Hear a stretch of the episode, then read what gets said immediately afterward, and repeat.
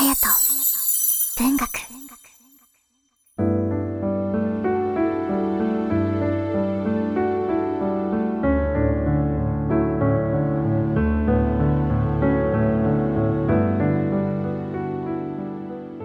皆さんいかがお過ごしでしょうか？1月29日。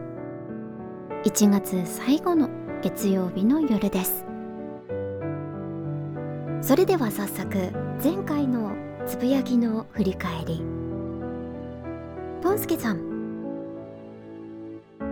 私の懐かしい CM といえば崎陽軒ですね。昔ながらの住宅がいい感じです。お土産には崎陽軒。福島ではまず見ないのでてんてんてん。逆にスパリゾートハワイアンズの CM はもっと関東で流してもいいような気もします。といただきました。ありがとうございます。前回オープニングで私が大阪に行った時に見たタコマサのたこ焼きの CM について触れたのですがありますね。ご当地の CM ありがとうございます。崎陽軒。んな CM だ？ああ崎陽軒。というサウンドロゴ。思い出せますね。あとはスパリゾートハワイアンズ。こちら私見たことがなくて。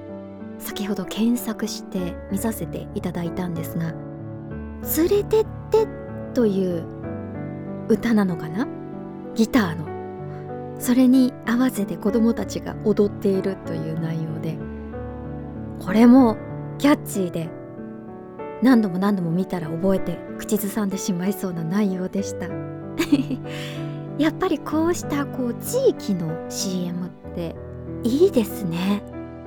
ご当地感があって親近感も湧いてきてとってもいいですね。私沖縄にいた時は沖縄食料の天気予報の時に流れるお米の妖精というものが一番印象に残っております。沖縄の方はみんな歌えると言っていたくらいなのでね有名ですよね。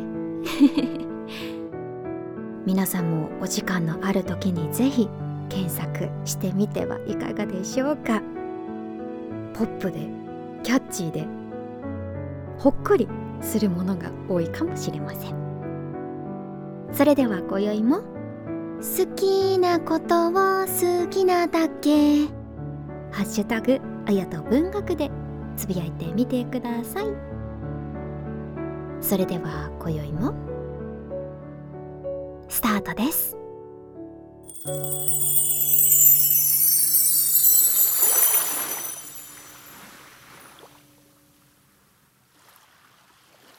友人。上村松園。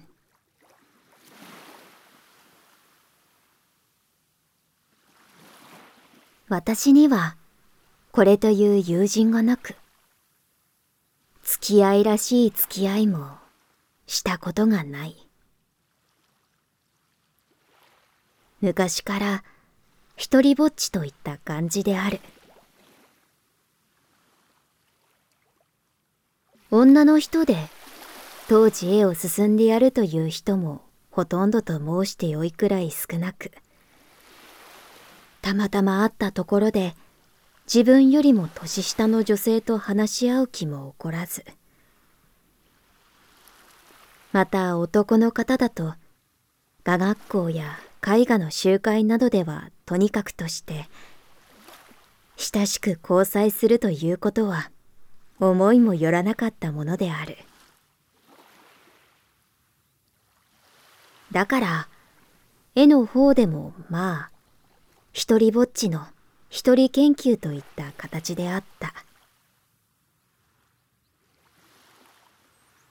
かえって女流の歌人だとか絵にあまり関係のない女の方と付き合う方が多かった。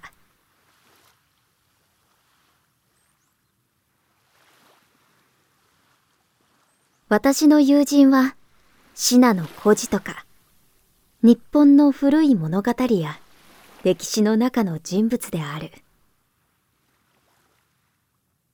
小野の小町清少納言紫式部紀遊最初敦子。その他いくらでもある。楊貴妃生太后数えればきりがない。心の友は永久に別れることのない友である。私は友人に会いたくなると画室に入ってその人たちと対座する。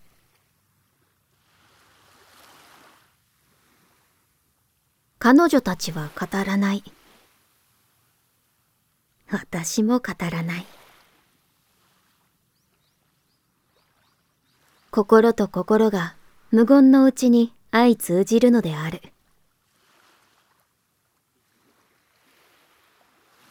私は楽しい友人をこのようにしていつも身近に置いてある。だからくさんの友人を持っていると言ってもいいのかもしれない。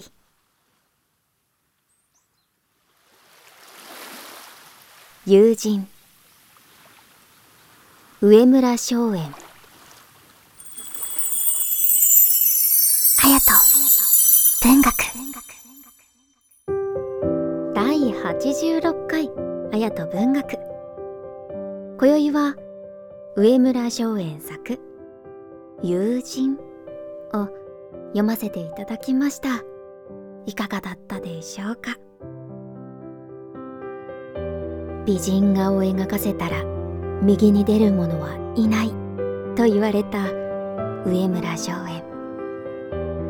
彼女の友人のあり方私もよくわかりました。皆さんはいかがだったでしょうか？ではではまた会える日までお元気で。それでは皆さんご一緒に。ハピレンな。今を。今を